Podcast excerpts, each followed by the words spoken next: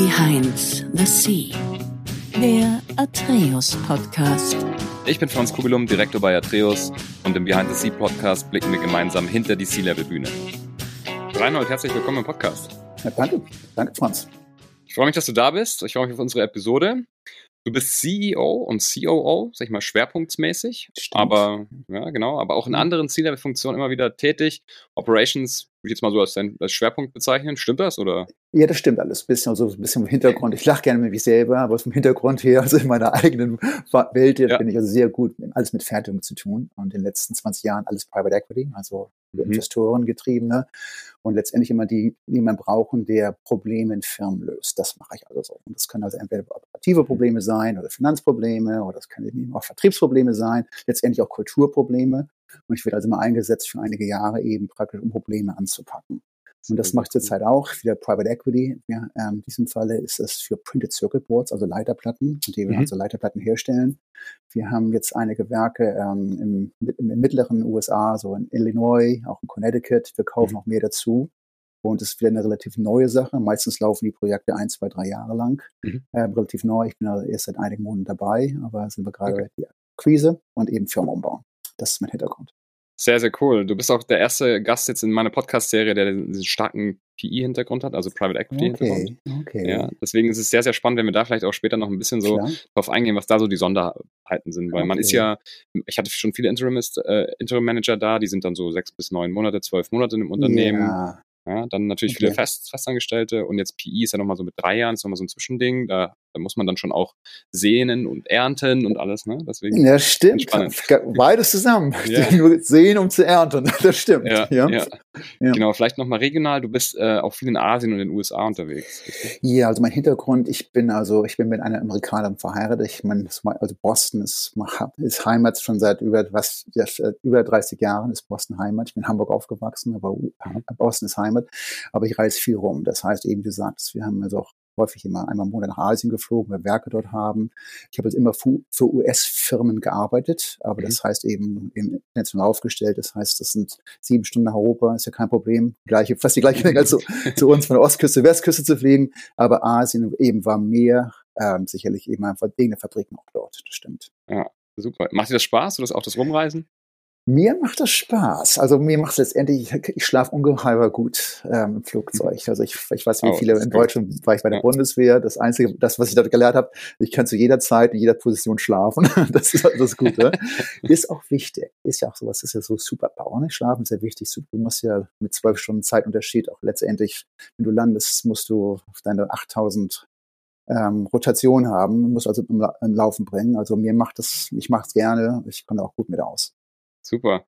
Ja, wer ein bisschen in die, in die, Firmen reingucken will, die du so machst, also CCK Automations ist das, was du jetzt machst, richtig? Das stimmt, das stimmt, das stimmt. Vorher war es meistens, also die großen Namen, die die meisten kennen, ich bin bei Polaroid aufgewachsen. Ich war 13 mhm. Jahre beim Film Hersteller Polaroid für 13 Jahre als Prozessingenieur tätig, mhm. also viel, viel gelernt, auch gerade eben wo es nicht technische Firma, auch sehr viel über Führung gelernt und mit Menschen gelernt und so weiter.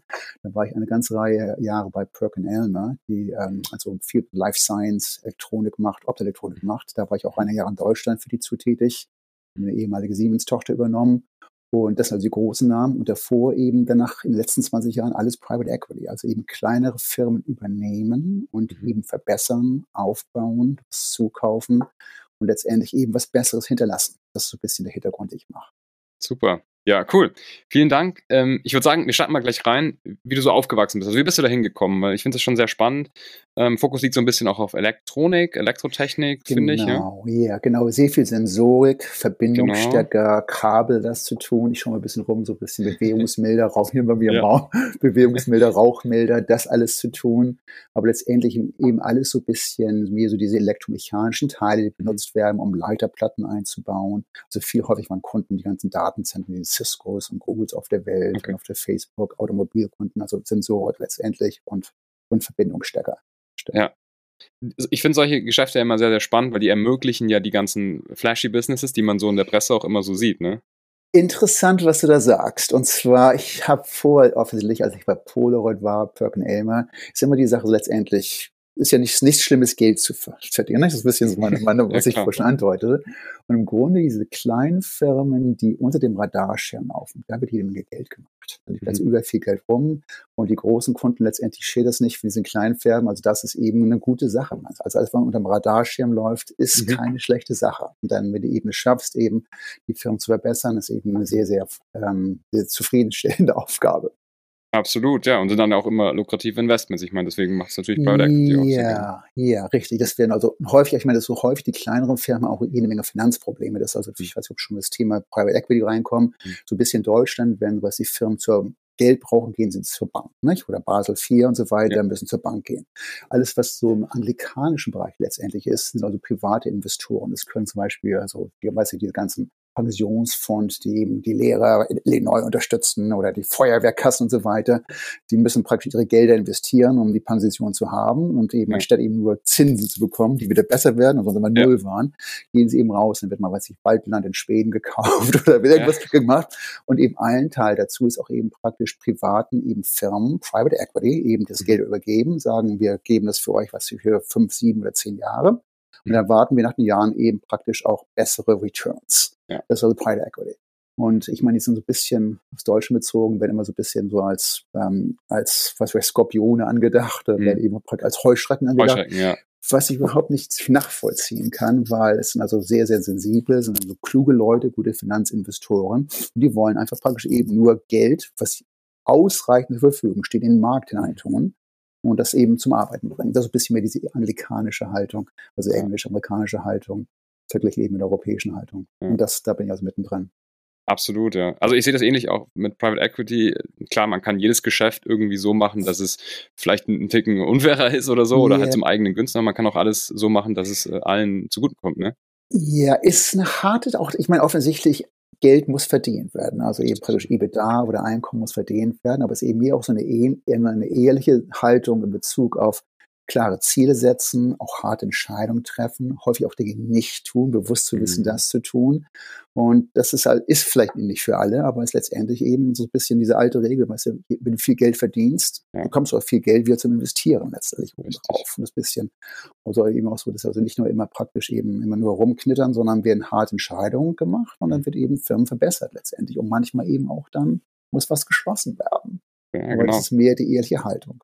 Klar, ja, also wie gesagt, keine einfachen Themen. Elektro, Elektrotechnik, Private Equity, das ist alles nicht ganz leicht. Ist immer ganz spannend zu sehen, wie man dann da hingekommen ist. Ja. Manche Leute sind da vielleicht eh gerade so knapp dran oder könnten diesen Step gerade machen. Manche Leute, die hier zuhören, die sind auch noch weit weg, das sind junge Leute, die überlegen sich vielleicht mal dahin zu kommen und da ist es natürlich alles äh, wie auf so einem anderen Stern. So, wie, wie mache ich das, wie komme ich da hin? Jetzt bin ich natürlich gespannt, wie du da hingekommen bist. Wie bist du denn erstmal aufgewachsen? So, wie waren die yeah. Umgebungen? Wo bist du aufgewachsen? Was haben deine Eltern gemacht? Ja, ich bin also in Hamburg aufgewachsen. Mein Vater war Kaufmann, meine Mutter war zu Hause und so weiter. Ich bin in Hamburg mhm. aufgewachsen und ähm, das ist natürlich das, das nördliche Deutschland.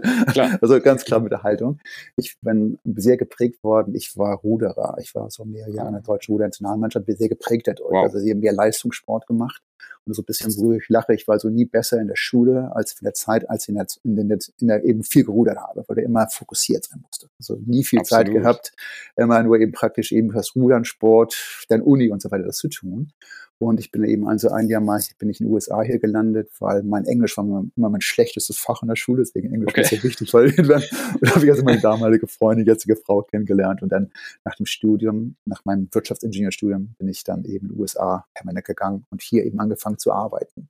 Okay. Und letztendlich das Umfeld gewesen, halt immer praktisch eben aufs Wesentlich immer Universität ist wichtig, ähm, eben Ausbildung ist wichtig, viel Lernen ist wichtig. Rudern aber geprägt auch so Rudern ist so ein Sport, wo letztendlich du musst eben hart arbeiten. Ne? Das ist mhm. auch nicht so ein Sport, wo du zwar talentiert sein musst mit Bewegungsablauf, aber nicht so talentiert wie beim Skifahren oder eben mhm. also talentiert wie, wie Akrobatik oder Fußball.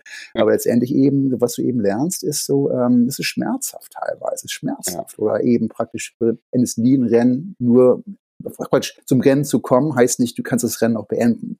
Ja, Oder eben, wenn du gewinnen möchtest, musst du schon ein bisschen mehr tun. Das Absolut. ist so ein bisschen, so ein bisschen Regel obendrauf. Ja. Und dann eben auch kein Herumweinen, keine Enttäuschung. Mhm. Ne? Du kommst mal blutige Hände ab oder Schwielen auch in den Händen. Klar. Das hat mich also sehr viel geprägt. Und dann ja. eben sicherlich eben auch so die Haltung, wenn du plötzlich gut bist, auch ein bisschen diese, wie diese, ich also, also ich lache mir wie ich selber, ein bisschen diese Siegerhaltung haben. Kannst du eben als Sieger oder ich sehe das ein bisschen so, wenn ich in in so ein bisschen Besprechung reingehen. Ich werde diese Besprechung gewinnen. Ne? Ich, okay. werd, ich werde das gewinnen. Die hat, also so das Sport-Mindset yeah, mit ins Business genommen sozusagen. Ja, genau so. Was muss ich machen, um diese Spre Besprechung zu gewinnen? Okay. Und, und okay. Ich frage mal eine Frage zum Rudern, weil ich habe mal was gehört, als ich mit Bekannten gesprochen habe, die auch äh, professionell gerudert sind. Und zwar sieht man, wenn man jetzt im Fernsehen eine Ruderrennen äh, übertragen ja. bekommt, Olympia oder, oder irgendwas, ja. dann sieht man oft das Finale also die finalen Meter, die ins Ziel gehen, nicht, weil die Leute sich da oft übergeben müssen, weil es so anstrengend ist. Ist das wahr? Ähm, nicht alle, aber es ist, ist also ganz, ganz erschöpfend, ganz klar. Also normal, also die Rennen sind 2000 Meter lang. Nach zwei Drittel mhm. hast du im Grunde, bist du durch. Nach zwei Drittel. Okay. Das heißt immer diese extra, was kannst du machen als Reserven mhm. obendrauf. Und eben gut, dass also, das stimmt, so Leute, es musste ich, du gewinnst halt nur. Und der Unterschied ja. zwischen ähm, ersten und vierten Platz ist vielleicht so eine Sekunde. Das heißt also ein Schlag, zwei Sekunden. Das heißt so, okay. welcher Teil eines Schlages über 240 machst du besser als andere? Und das ist der Unterschied. Und also viele Leute sind physisch erschöpft, ganz klar. Okay. Wie, wie viel hast du so trainiert? Also ich meine, du hast, du hast in der Nationalmannschaft wahrscheinlich jeden ja, Tag, oder? jeden Tag, manchmal und häufig zweimal am Tag. Also immer morgens und abends, also zwei Einheiten pro Tag. Und dann okay. eben Trainingslager manchmal eben drei. Also, aber das mhm. ist es bringt auch Spaß. Okay. Wann hast du, wann hast du genau angefangen? In welchem Alter? Ich habe mir sogar als Kinderruder angefangen. Ich war zwölf Jahre alt. Wir haben also ah, okay. gelernt, zum einen anzufangen. Und dann eben Deutsch ist eben so, wenn du einmal so ein bisschen nur Talent hast, wie das System ja. übernimmt dich dann. Ja. Und dann eben so, eben relativ früh, dann eben bist du häufig praktisch dauernd unterwegs. Und du besser wirst, jedes Woche eine Trainingslager und im Sommer sowieso. Aber das ist eine gute Sache. Okay. Das heißt, du hast relativ früh schon den Sport auch gemacht. Ich meine, Rudern, ja. das ist jetzt vielleicht nicht so, so, ein, so ein Gameplay wie jetzt, wie es Fußball. Da sitzt man teilweise ja. auch einfach zwei Stunden auf dem Ruderergometer und guckt auf ein Display oder an die Wand, oder? Ähm, Wobei das langweilig ist. Ja, ja, ist langweilig. Aber halt im Winter halt eben machst du viel Skilanglauf oder Radfahren. Ah, okay. Also wenn eben, wenn Dinge gefroren sind, gerade Hamburg friert, also in alten Zeiten, als ich aufgewachsen bin, immer, ja. immer schön alles gefroren auf der ja. Aber halt eben Fahrrad fahren kannst, also Rennrad fahren oder eben auch Skilanglauf machen als Crosstraining oder sonst eben halt viel Gewicht heben. Das ist mhm. diese, also das der Winter ist eine ganz, ganz wichtige Vorbereitungsphase letztendlich. Aber Ruderergometer, wir hatten also ähm, so Ruderbecken, was also nicht ein Ruderergometer ist, weil davor praktisch eben so Ruderbecken und das, das geht also alles schon. Okay, alles klar. Aber es ist trotzdem ja, ich finde es, dieses Grundlagenausdauer 1 und 2 Training, das ist so in so einem Modus, wo man nicht wirklich, ne, man ist so zwischen einer Anstrengung und aber auch nicht so, dass man noch äh, okay ist, so vom Level her, sondern es ist schon so ein bisschen so ein leicht nervender äh, äh Anstrengungsgrad. Ist, ja, hängt von ab von der Definition. Aber so ein bisschen Ruder werden so verglichen ein bisschen mit äh, Radfahrern oder auch Skilanglauf. Mhm. Dass du eben praktisch eben halt diese, diese Kraftausdauer letztendlich. Ja, also genau. Weder reine Kraft oder mhm. weder reine Ausdauer, halt diese Kraftausdauer. Das heißt, mhm. es ist also ein bisschen, deswegen auch so manchmal so, viele Leute sind nicht erfolgreich, weil so auf dem Kopf her, das muss so hineinpassen. Mhm. Und ich weiß, ich kenne so viele Ruder, die eben letztendlich auch sehr erfolgreich im Berufsleben wurden. Das sind meistens mhm. viele Ärzte oder eben auch so weiß viele Geschäftsleute, die eben praktisch erfolgreich, weil sie es eben kennen, ne? oder eben auch so spielen und dann also ja. so Blasen und blutige Hände. Und letztendlich okay. sowas stört dich überhaupt nicht. Alles klar, das heißt, dieses, dieses Nicht-Aufgeben, weitermachen, ja, dranbleiben, stimmt, konstant stimmt. arbeiten. Ja, das stimmt. Oder? Das stimmt. Okay. Das stimmt. Das ist, das ist sehr, sehr spannend. Das ist ja so ein, ich finde, das ist ein oft diskutiertes Thema, dass ähm, in den USA Sport so sehr gefördert wird und dann die Leute ja. auch durch Sport so eine gute Ausbildung, so einen guten Job kriegen, wird manchmal so als von außen bewertet als unfair. Ich persönlich, ich, ich habe auch früher Leistungssport gemacht, Turnen und dann Basketball. Ich sehe das anders, weil ich meine, die Leute, die nur zur Schule gehen und dieses Thema halt dann nicht irgendwie noch mitgekriegt haben, dass sie es entweder in der Schule gelernt haben oder außerhalb, die haben das nicht und Sportler haben halt eben nochmal diesen, diesen Drive, den man eben vom Sport kriegt, schon sehr früh. Ne? Ja, auch weil du auch verschiedene Bälle, um diese Analogie zu haben, in der Luft halten musst. Du musst eben deine Ausbildung in der Luft behalten, du hast also andere, auch andere soziale Kontakte, du lernst über andere Leute, auch deine Mitspieler oder deine, deine Mitruderer oder ja. Mitläufer halt eben viel zu lernen. Du merkst ja eben praktisch eben auch so, dass es nicht für dich alleine ankommt. Das mhm. lernst du also alles schon. Ja, ja, sehr, sehr spannend. Das hast du dann gemacht, wahrscheinlich auch während dem Studium noch, oder hast du dann da? Ja, nein, habe ich auf jeden Fall gemacht. Genau. Ja. Und deswegen, also das ist mein Anfangs, bisschen meine Aussage. Ich war letztendlich nie besser, auch wie in der Uni, als der Zeit, als ich eben Leistungssport gemacht habe, weil du rein fokussiert bist. Also kein, ja. ist keine extra Zeit. Ne? Ja. Das kannst du nicht extra Zeit, was für Freundinnen oder keine extra Zeit, um Bier zu mhm. trinken, sondern alles mhm. muss fokussiert sein. Nicht schlecht. Okay. Was war denn, hast du dann noch Zeit gehabt so für so Ferienjobs und solche, solche Nebenjobs, so kleine? Gar nicht, gar nicht. Gar nicht, ne? Das, gar nicht. das, das kam dann erst Zeit. danach. Ne? Das, sind, das sind Trainingslager und das, mhm. das, das machst du halt eben Zeit durch. Nichts, keine Klar. Zeit. Absolut. Das heißt, war dann direkt Polaroid der erste Job nach dem Studium? Ja, Polaroid war der erste Job. Ich habe hier geheiratet, auch wegen äh, meiner, meiner, meine immer noch jetzige Gattin und so weiter. wegen der Green Card. Polaroid war der erste Job, also eine ganz, okay. ganz rein technische Firma. Und ähm, die haben wir so praktisch eben, die wollten auf jeden Fall eben technische Talente einkaufen. Mhm. Wobei ich, also ich will wieder ein bisschen über mich lachen, Polaroid war so eine ganz hochtechnische Firma, also das hochkomplizierte Sachen, aber die haben schon ganz, ganz früh auch sehr viel so auf Human Resources investiert. Und was wir meinen, also zu verstehen, ist im Grunde letztlich, wir alle lernen, eines Verdrahtet zu sein. Mhm. Für mich war so eine ganz, ganz markante, ich bin so als deutscher Ingenieur aufgewachsen. Ja. Und wir, die haben also schon ganz früh angefangen, praktisch zu Teams zu bilden, mit Leuten, die ein bisschen gegensätzliche Gedenkpräferenzen haben. Das Aha. heißt, ich wurde mit einer jungen Frau als Team mhm. zum Team gebaut und die hatte, das also ist kein Scherz, das ist wirklich ja. Wahrheit, die hatte ein Master's Degree im Geschichten erzählen, Geschichten, Storytelling, okay. vom Leslie College Cambridge. Okay. Was? Geschichten erzählen. Die haben uns also als Team und ich bin seitdem gleich am Anfang eine andere Person, weil du praktisch merkst, dass wir alle anders verdrahtet sind. Wenn ich mhm. grün sage, hat sie blau-grau gehört und so weiter. es ist also erstaunlich zu sehen, wie wir eben praktisch, ähm, wie Probleme angegangen werden oder eben ja. was gehört wird. Das heißt eben, wir haben alle gemerkt, ne, wie alle anders verdrahtet und wie eben Köpfe sind, was gehört wird. Und so fing das so ganz, ganz früh an, praktisch ganz, ganz hocheffektive Teams in einer technischen Firma zu machen. Wow. Und da geht es letztendlich eben darum, ganz früh auch eben praktisch Hauptsache richtigen Sachen zu analysen, auch alle Wege zu gehen und das zu tun. Und das hat mir also schon ganz, ganz früh markant gemacht. Und so vom Hintergrund her, weil sich Polaroid die am technischsten kompliziertste Firma war, die ich jemals, wo ich jemals gearbeitet. Also Dinge oh, eben, wow. wo bei diese riesen Fabriken, da wurde also jeden Tag praktisch also ganz komplizierte Filme hergestellt. Ja. So 20 Schichten, weiß ich, wo jede Schicht ähm, ein Bruchteil der Dicke eines Menschen Haares ist. Die wurden simultan gemacht in dunkel Dunkelheit. Das heißt, jeden Tag, wenn du praktisch eine Million, wurden da praktisch verschossen, aber du konntest die Maschine nicht anhalten. Du also ganz, lernst ganz früh komplizierte Dinge zu analysieren und auch Fehler zu machen und das zu tun. Aber letztendlich war es eben ähm, diese Herausforderung, technisch zu sein, aber auch eben mit ganz, ganz komplexen eben Menschen umzugehen. Das war schon im Hintergrund also eine ganz, eine ganz prägende Sache. Ja. Oder ich habe auch ähm, so ein bisschen Polo, was dann der nächste Fall kommt danach, war so ein bisschen ja. einmal danach so das war so Zeit, wo ähm, Qualität muss gemacht werden, da wurden praktisch Leute Freiwillige gesucht, um 20.000 Leuten beizubringen, so Verhalten beizubringen. Wie können wir perfekte Qualität machen und Liefertreue machen und so weiter. Und ich wurde so also ausgewählt von 100 Leuten. Ich dachte, ja, ich will alles darüber lernen, ich will das Beste werden. Die zwei Wochen waren praktisch null. Null okay. über wie das Material, wie perfekte Qualität. Es wurde alles gemacht so, wie kannst du praktisch Leute kontrollieren und die zum Lernen bringen. Ich weiß noch, Montagmorgen das erste Mal in einem Zwei-Wochen-Kurs komme ich dann das, das Konferenzzimmer rein, bin ich sofort gefilmt. Oh, oh, mein okay. Gott, so sehe ich aus. Oh mein Gott, so spreche ich. Es geht aber darum, mehr, mehr zu sein, ist die Wahrnehmung der anderen auf dich und dass du es praktisch eben praktisch das akzeptabel findest. Und aus dem kam eben, wie kannst du praktisch auch so Leute, die feindlich gegenüberstehen, kontrollieren? Wie mhm. kannst du Druck aufmachen? Wie praktisch wie wie Theaterschauspiel auf der das Bühne. Dass mhm. du, und das ist wahrscheinlich das Wichtige, Wichtige so von der Führung her, ist aber die Wahrnehmung, Wahrnehmung von Führung. Das heißt, wie sieht der Chef heute aus? Lächelt der Chef, diese Wahrnehmung obendrauf? Oder auch herauszufinden, wenn Leute nicht was sagen, sagen sie auch schon was mit dem, was nichts. Und wie kannst du also Leute eben herauskitzeln, dass eben alle eingeführt werden. Das war so ein bisschen eben diese Polaroid-Agenda letztendlich, eben alle praktisch zu, genau zu verstehen. Und das, und das war so eben so ein bisschen mein Werdegang in das, dieses Chief Office letztendlich als CEO und CEO genauso.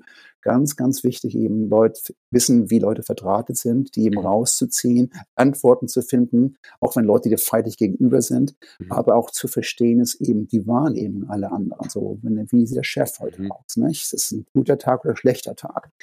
Das ist so Absolut. die Selbstwahrnehmung letztendlich. Ja, ja, spannend, dass die das schon so früh gemacht haben. Ich meine, es ist ja heute auch ein gängiger Ansatz. Die großen ja. Unternehmensberatungen mischen ja auch die Teams ja, ja. Äh, von, von den fachlichen Kompetenzen her so durch. Ganz, ganz früh.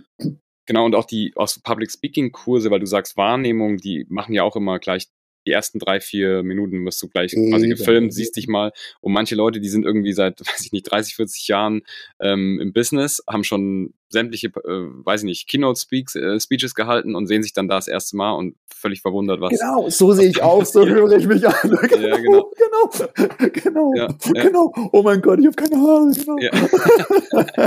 So ist es, ja. Aber eigentlich tatsächlich, wie du sagst, ein wertvolles ähm, Modul zum Lernen und zum, ja, verstehen, wie die anderen einen halt auffassen, oder? Ja, ja, absolut. Ganz, ganz wichtig. Genau, das ist eben diese, immer diese dauerhafte Wahrnehmung. Ganz, ganz wichtig. Eben diese, ja. ein, diese, ich meine, das wird so ein bisschen als emotionelle Intelligenz inzwischen bezeichnet. Genau, genau, genau. Dieses Codewort. Codewort ja, spannend. spannend. Machst du das immer noch, dass du irgendwie so dich mal ab und an aufzeichnest oder dass du irgendwas machst, ähm, um, um dich da weiterzubilden?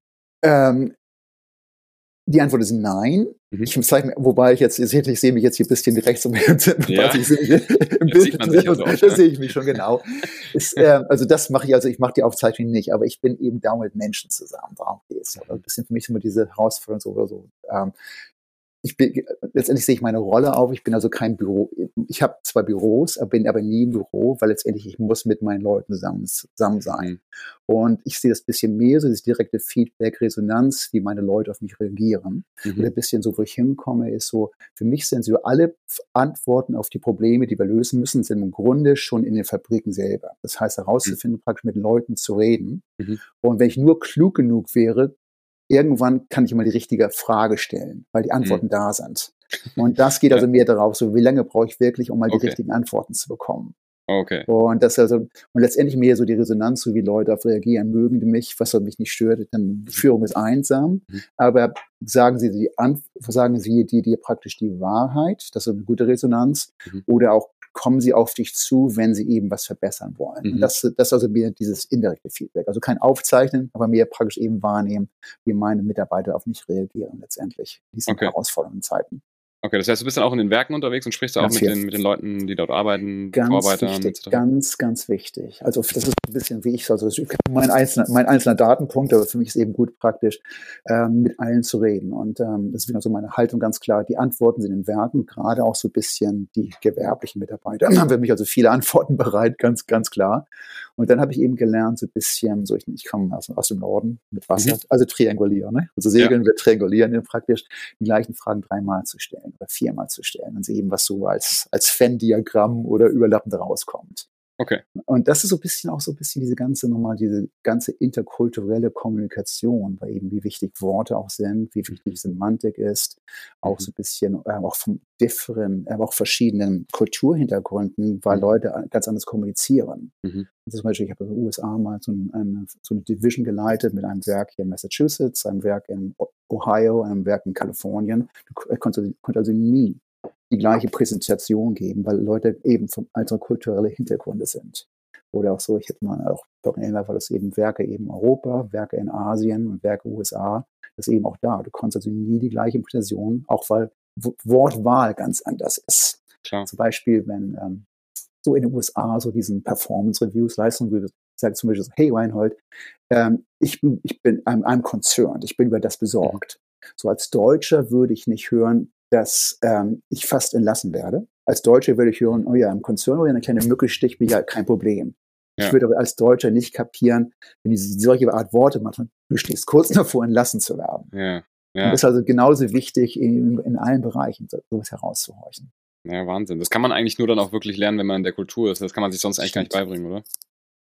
Du musst in der Kultur dran sein. Oder einer muss dir das, ich meine, es gibt auch viele, du hast von ganz ähm, Consulting-Firmen gesprochen, hm. es ist ja auch so ein bisschen ähm, so eine Nischenindustrie, diese interkulturelle Kommunikation eben das Leuten beizubringen, wie praktisch mhm. auch andere Kultur. Ich meine, das klassisch, dieser Fall ist so in China Verträge.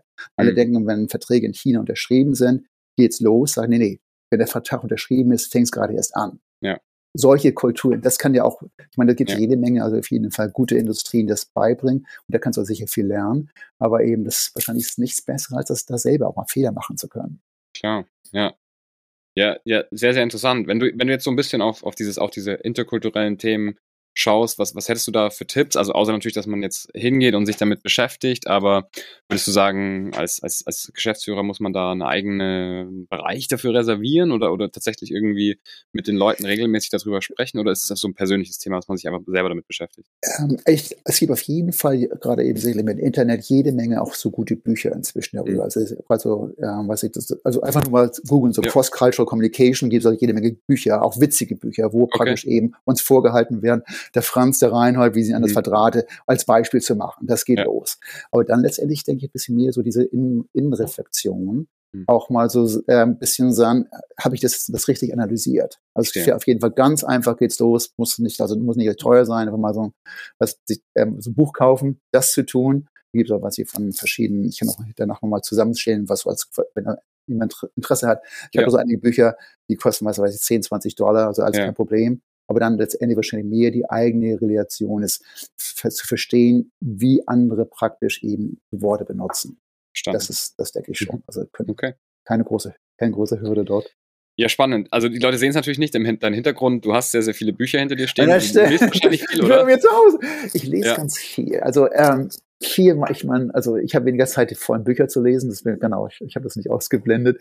Okay. Aber ich lese viel, auch ein bisschen ähm, ganz große Breiten und so weiter. Aber ich meistens jeden Morgen so ein bisschen, wenn ich stehe auch relativ früh auf, das heißt fünf Uhr morgens auf oder sowas oder, okay. oder früher, wenn ich, ich einen Flug kriege. Aber ich muss auf jeden Fall Fuß bisschen auch einiges für mich zu tun. Also ein bisschen, okay, bisschen so esoterische Sachen, mhm. kurz ein bisschen Nachrichten übergehen, ähm, ob es irgendwelche Krisen im Geschäft ja. gibt, aber bewusst auch für mich so einige, weiß ist eine halbe Stunde oder so, ist auch für mich so ein bisschen zu lesen und, mhm. und das ein okay. bisschen nachzuvollziehen. Bisschen das, Ruhezeit. Das finde ich super spannend. Da gehen wir gleich rein, bevor, ähm, genau, also in diesen, in diesen täglichen Alltag äh, gehen ja. wir gleich rein. Ähm, so zum Lesen, also was, was, so deine, was sind so deine Lieblings-Topics, die du liest?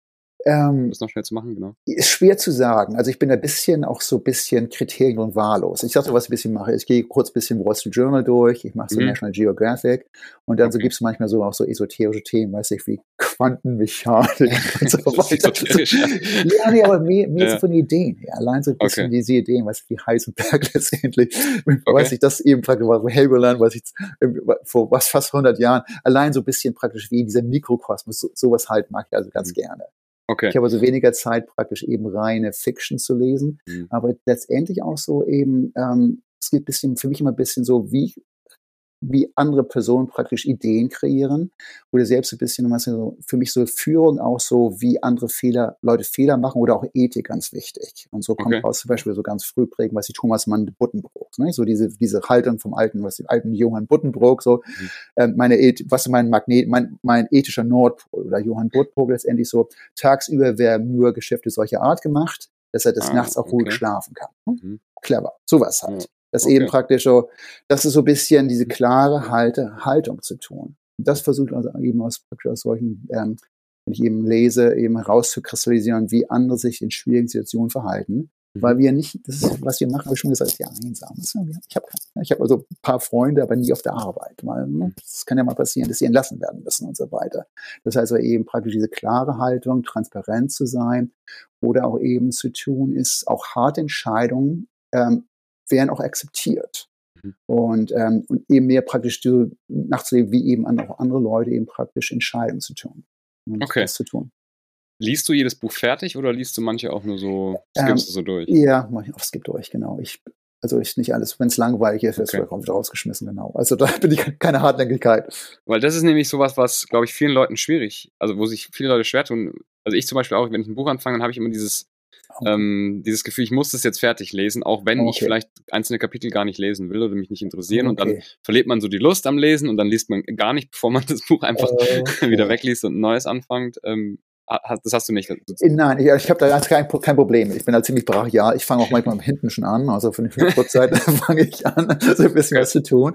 Und wenn es Interesse ist, dann, oder auch einige Seiten werden mal intensiver, anderes wird eben schnell durchgelesen.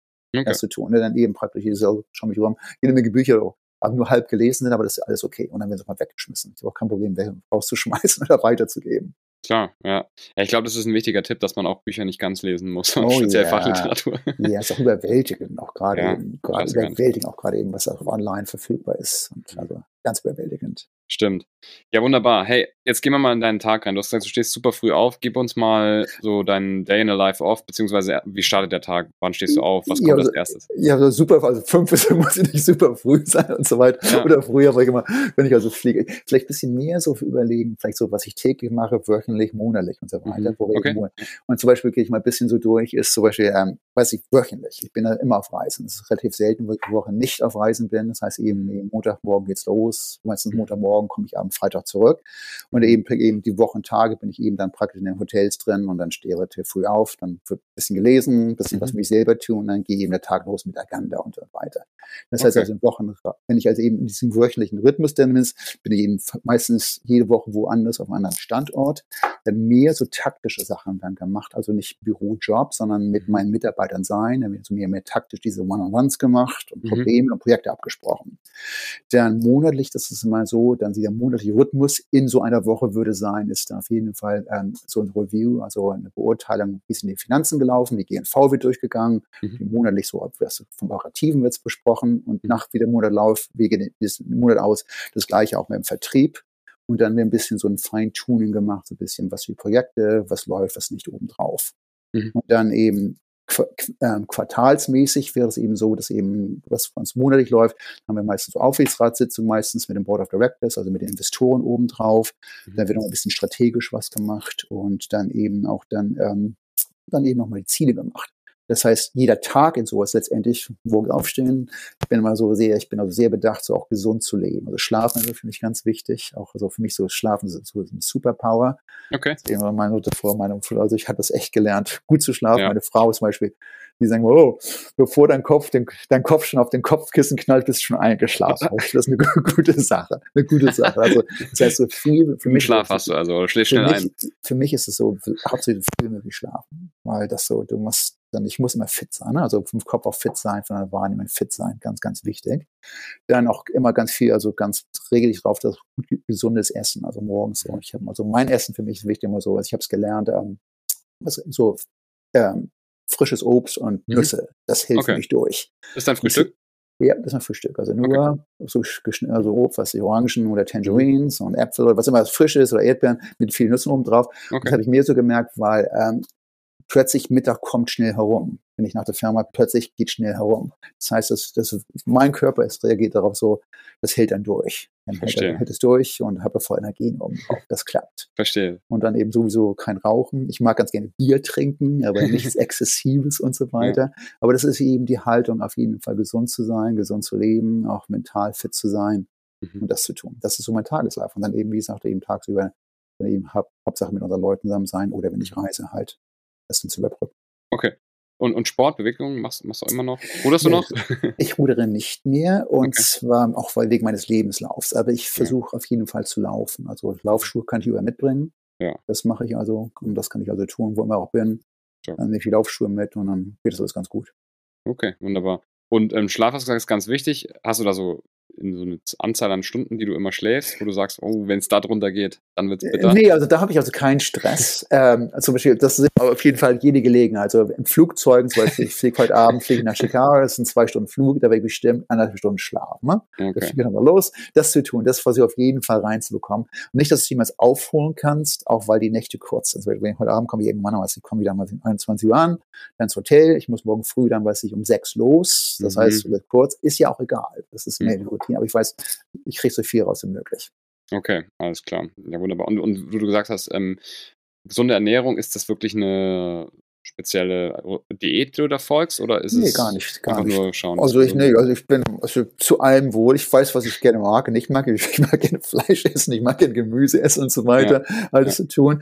Auch so ein bisschen ist auch wichtig, so, wo kriegst du manchmal auch so Mittagessen oder wo kriegst du Abendessen? Ja, aber das ist halt eben so, oder was eben, was eben für die, für die Bürger wird eben das Brot zur Seite getan. Ich finde auf jeden okay. Fall sichtig, auf jeden Fall, you know, alles, was ja. ein bisschen Nähe wird, hat, wird gegessen, alles, was nicht hat, wird halt nicht gegessen. Ja, ich wollte gerade sagen, weil man, wenn man so viel unterwegs ist, da kommt halt oft nur so ja. Fast Food oder irgendwie eine Tankstelle ja, essen oder muss, Flugzeug nee, Genau, sowas, da stehe ich, also dann, ich esse lieber nichts, als okay. wenn es mein Anspruch Mistessen ist. Ne? Verstanden. Also ich weiß, ich, ich, also muss, ich, ich weiß nicht, wann ich das letzte Mal bei McDonalds oder Burger King war. Das weiß ich okay. alles gar nicht. Das weiß ich gar nicht. Okay. Ähm, da bin ich, achte ich schon drauf. Weil eben, wenn ich irgendwas, ich weiß ja auch, Burger habe, dann wird auch mit, mit, mit Gemüse das zu tun. Also darauf achte ich schon.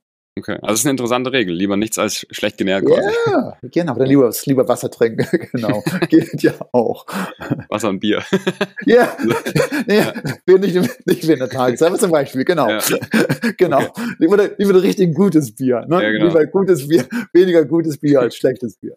Okay, okay, okay. Nicht schlecht. Also wenn du jetzt so auf die Sachen schaust, was würdest du sagen, so auch Tipps an, an andere ähm, Menschen, die im Management sind oder Leute, die mal hinkommen wollen? Gesunder Lebensstil, viel Schlaf, Ausgleich, Sport. Was sind so, was würdest du sagen, sind so die Top-Tipps, dass man auch lange im Geschäftsführer-Dasein da ist? Ja, ich meine, das hängt ja erstmal auch so, ähm, äh, gerade diese C-Rolle. Willst du hm. das überhaupt machen? Also, ich habe schon angewöhnt, weil das ist eine einsame Rolle ist eine mhm. einsame Rolle letztendlich. Du musst eben dauernd immer auf der Lauer sein, du musst auch manchmal Politik läuft und so weiter. Dann sicher eine ganz, ganz wichtige Sache. Ich meine, die Ziel kann ja alles sein. Chief Financial Officer oder Chief mhm. Marketing Officer kann ja alles sein oder Human Resources. Absolut. Letztendlich, ich war mehr auf diese General Management Rolle, also immer so mhm. CEO und CEO. Und das ist eben so praktisch immer ein bisschen so wie ein Ticket, wie eine Stempel, wo alles mal abdeckt dass du auch gut mit Finanzen bist, dass du gut mhm. mit Menschen bist, dass du gut mit Vertrieb bist, dass du gut mit Kunden bist, dass du mhm. gut mit Operativen, das auf jeden Fall abdecken. Mhm. Dann von der Planungsseite her ist auch viel Glück involviert. Ist ja auch viel Glück. Nicht? Das, ja. Sicherlich kannst du viel arbeiten und was tun, mhm. aber dann erstmal, was ich sagte, entscheiden, ob, ob du es auch vom Kopf her wirklich magst, weil es eine einsame Rolle ist, dann sicherlich mhm. fachliche Kompetenz, aber dann das Gleiche auch so wie andere, ob sie dir eben trauen, diese Rolle zu übergeben. Das heißt, das also auf jeden Fall Glück zu tun. Aber das ist so ein bisschen wie so, ein, so, eine, so eine Drehscheibe letztendlich eben. Wenn du eben viel arbeitest, ist meine Haltung, oder das eben auch richtig verkaufen kannst, mhm. dann wird auch irgendwann kommt mal die richtige Rolle vielleicht zustande. Aber letztendlich, ja. glaube ich, erstmal so ein bisschen diese Selbstsicherheit zu haben, auch selber zu wissen, was du auch kannst und nicht kannst. Okay. Und dann für mich hat immer so immer viel geholfen, auch ein bisschen, ähm, also für mich war so ganz früh prägnant der Unterschied so zwischen Manager und Leadership. Und das für mich wäre so, wer übernimmt Risiko oder wer übernimmt die Verantwortung, wenn etwas falsch läuft. Und das sehe ich also jetzt in den letzten Jahren häufiger und häufiger, als viele wollen keins, haben immer Sorgen, entlassen zu werden, wenn Fehler gemacht werden. Oder die wollen nicht dafür dastehen, wenn falsche Entscheidungen getroffen werden. Mhm. Und das ist so letztendlich, wo, also für mich, also für mich persönlich war eben dieser markante Unterschied, ich bin's willen, dafür die Verantwortung zu übernehmen, wenn was falsch läuft. Verstehe. Und das so ein bisschen wieder, glaube ich, so ein bisschen so, da, wo jeder sich selber entscheiden muss. Mhm. Und das muss man auch können. Also ne, wenn man da keine Lust drauf hat, dann zu sein, ist man Willen zu sein, Willen zu sein. Auch praktische Hallen dann auch ein bisschen dieses, diese, diese intellektuelle Sache ist, mhm. lieber eine falsche Entscheidung zu treffen, als keine Entscheidung zu treffen. Ja, okay. Und darum geht es also hin. Ja, das ist spannend. Also ich, ich, ich finde, dass man sieht so ein bisschen so den Trend, dass in, in meiner Generation, auch darunter, dass Entscheidungen immer schwieriger werden, weil man auch immer mehr Auswahl hat ja. und die Leute auch viele Entscheidungen dann auch abgenommen werden im Alltag. Ne? Durch Technologie etc. wird einem so ein bisschen die Entscheidung abgenommen. Siehst du das auch oder ist das was, was nur mir so vorkommt oder glaubst du, dass das so ein bisschen schwieriger wird, je, je mehr Technologie, umso schwieriger wird eine Entscheidung zu treffen oder eher anders? Ja, für mich ist es so, für mich ist die ganze Welt ganz einfach und perfekt. Ne? Also ich habe so ein perfektes Modell der Welt. Okay. Also deswegen, so, ich gehe von der Haltung aus lieber eine falsche Entscheidung treffen als keine ja, treffen. Genau. Und wenn sie falsche haben wir jetzt was gelernt. Ja. Ich sehe es mehr so von meinen Mitarbeitern her, dass die Willen sind, diese Entscheidung nicht zu treffen. Also ein bisschen mhm. mehr so, oder auch dann eben auch die Sorge zu haben, oh, was passiert, wenn ich eben etwas Falsche treffe. Also ja, genau. emotionelle Herausforderung, das, die darüber hinaus zu tun. Also von meiner perfekten Welt, also nur auf meine Datenbank bezogen, ja. ist das im Grunde nicht schwierig, weil so ich ja. immer so agiere, aber mehr so praktisch eben auch andere dazu hinzuführen, das ähnlich einfach zu sehen. Ja, ja das, ist, ein, das ist, glaube ich, ist ein sehr, sehr wichtiger, sehr, sehr wichtiger Tipp. Ja, äh, Reinhold, äh, vielen Dank, dass euch mal die ganzen Tipps, wer, wer bis jetzt hierher zugehört hat, der hat auf jeden Fall, glaube ich, schon sehr, sehr viel gelernt, wie du, dein, wie du deinen Alltag gestaltest. Habe ich noch irgendwas vergessen, dich zu fragen? Hast du noch irgendwas ähm, an, an, entweder an Büchertipps, haben wir auch schon gehört, interkulturelle, interkulturelle Kommunikation oder sowas? Äh, ich gehe so ein bisschen, ihr kennt ja auf jeden Fall schon, vielleicht will ich nochmal sagen, ein bisschen so ein bisschen im Weg hin, auch so die ganze Sache, du musst also auch so, wenn du diese Rolle hast, nur ganz klar diese Wahrnehmung von anderen mhm. und dich, auch so ein bisschen Optimismus zeigen in schwierigen ja. Situationen. Das ist also diese, alles bezogen auf diese große emotionelle Intelligenz hinaus. Ja. Und dann eben auch so ein bisschen von der Kommunikation, dass diese ungemein große Klarheit, die man gerne haben muss. Also in diese großen, ich meine, meine sechs Finger hier, ja. meine sechs Finger, so, immer zu, auch ganz zu wissen, warum existieren Firmen oder warum ja. existieren die Arbeit oder dann eben auch so ein bisschen, wie, was ist für Verhalten wichtig für Firmen? So, wie riechen wir, wie ist DNA obendrauf? Oder auch so, was muss speziell gemacht werden? Oder wer muss wann was machen? All diese ja. einfachen Tipps letztendlich, die aber schwierig umzusetzen sind. Und das häufig auch so schwierige Gespräche zu führen. Warum, warum gehe ich jeden Morgen zur Arbeit? Oder wo geht Franz Klar. jeden Morgen zur Arbeit? Ja. Oder was so ein bisschen auch die Essenz jeder Firma. Und das, also das eben mal praktisch sauber herauszuarbeiten, ist eine ganz, also denke ich, eine ganz, ganz wichtige Sache für viele Firmen, weil eben so, was ist die spezielle DNA oben drauf? Ja. Das würde ich sagen. Und dann von Tipps vielleicht zu sagen, so ich bin also, ich habe so keine, keinen Werkzeugkasten, weil jede Firma anders ist. Hier nehme ich mit dem Werkzeugkasten eine Firma hin. Mhm. Weil mir, weil mir fiel immer so ein bisschen auf, so ein bisschen zum Nachlesen. So Harvard Business Review hat jeden, hat so was, acht, acht so ein bisschen, acht, so acht Ausgaben, Magazine im Jahr, so Harvard Business Review von mhm. der Harvard Business School.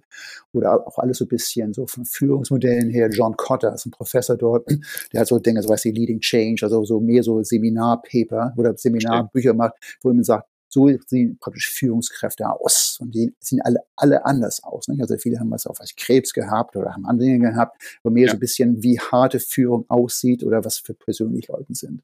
Oder obwohl ich sage, ich habe so keinen Werkzeugkasten. Ich mag so ganz gerne die ganzen Bücher von Jim Collins, so mhm. Good to Great oder Leading.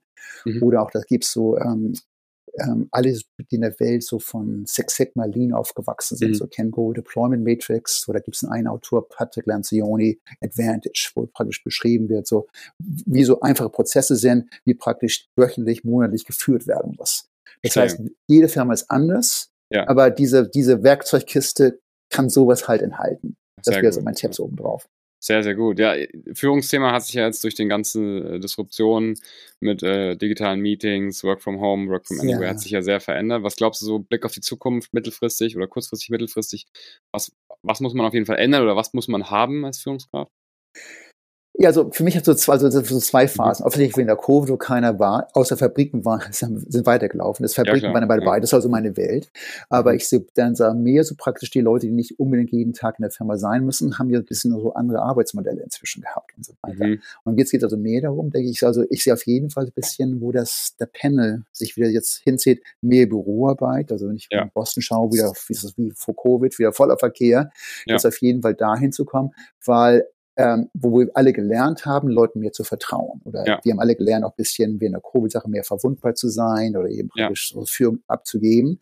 Aber es geht wieder darum, ein bisschen auch so, auch geleistet muss auch werden. Nicht? Oder jetzt eben so, dass also Dinge müssen gemacht werden. Ja. Also ich sehe zurzeit mehr so, wahrscheinlich nicht auf deine Frage antworten. Ich sehe das Panel wieder hin, hinschwingen, mehr so physische, physische Arbeit in Firmen, physische Arbeit in Büros und dann eben auch so, was hast du wirklich gemacht? Was mhm. hast du wirklich jeden, oder was auch relevant ist, wird jeden Tag gemacht. Da sehe ich also von meiner Haltung das, das Panel zurückschwingen. Okay. Ja. Ja, spannend. Reinhold, vielen Dank, dass du im Podcast yeah, warst. Es war sehr, sehr spannend. Du hast extrem äh, interessante Ansichten. Ich glaube, jeder, der hier zugehört hat, hat auf jeden Fall was gelernt. Wie kann man dich erreichen, wenn man mit dir in Kontakt treten will? Ja, auf jeden Fall. Ich meine, wird das, du kannst auf jeden Fall, ich bin also über E-Mail erreichbar, also ich bin mhm. reinhold.hesse ja. gmail.com oder outlook.com. Mhm. Das ist auf jeden Fall zu tun. Und dann LinkedIn ist auch eine LinkedIn. gute Sache. LinkedIn, da bist du ja. alles mit drei. Top, ja, super. Ne, klar, wer natürlich äh, da, jetzt nicht an dich rankommt, kann auch gerne mal hier vorbeischauen äh, oder sagen, dann, dann stelle ich den Kontakt her, mache eine Intro super. oder so. Sehr, sehr gerne. Ja, vielen lieben Dank, dass du da warst. Ich wünsche okay. dir noch einen schönen Tag. Bei dir ist es ja jo. jetzt früh morgens, bei mir ist es spät abends. Genau. Das heißt, bei dir geht es jetzt dann erst los. Das ist ja so, ist genau. genau, bis dann. Okay, dann wünsche ich dir, hat Spaß gemacht. Einen Tag, ja. Hat Spaß gemacht. Vielen Dank dafür. Super, ja. Wer, wer jetzt noch zuhört, bitte unbedingt noch einen Kommentar bzw. eine Bewertung da lassen, je nachdem, auf welcher Plattform ihr seid. Das hilft mir, die Episoden wie jetzt die mit dem Reinhold einfach an mehr Leute rauszubringen, dass da mehr Leute auch was davon haben. Wer automatisch die Episoden jede Woche in dem Feed haben möchte, der abonniert am besten den Kanal und der Podcast wird wie immer von Atreus präsentiert und unterstützt. Also auch gerne mal bei atreus.de vorbeischauen für Intro Management bzw. Management on Demand. Reinhold, vielen Dank, schönen Tag dir und bis bald. Ciao. Ciao, ciao Franz. Bis dann.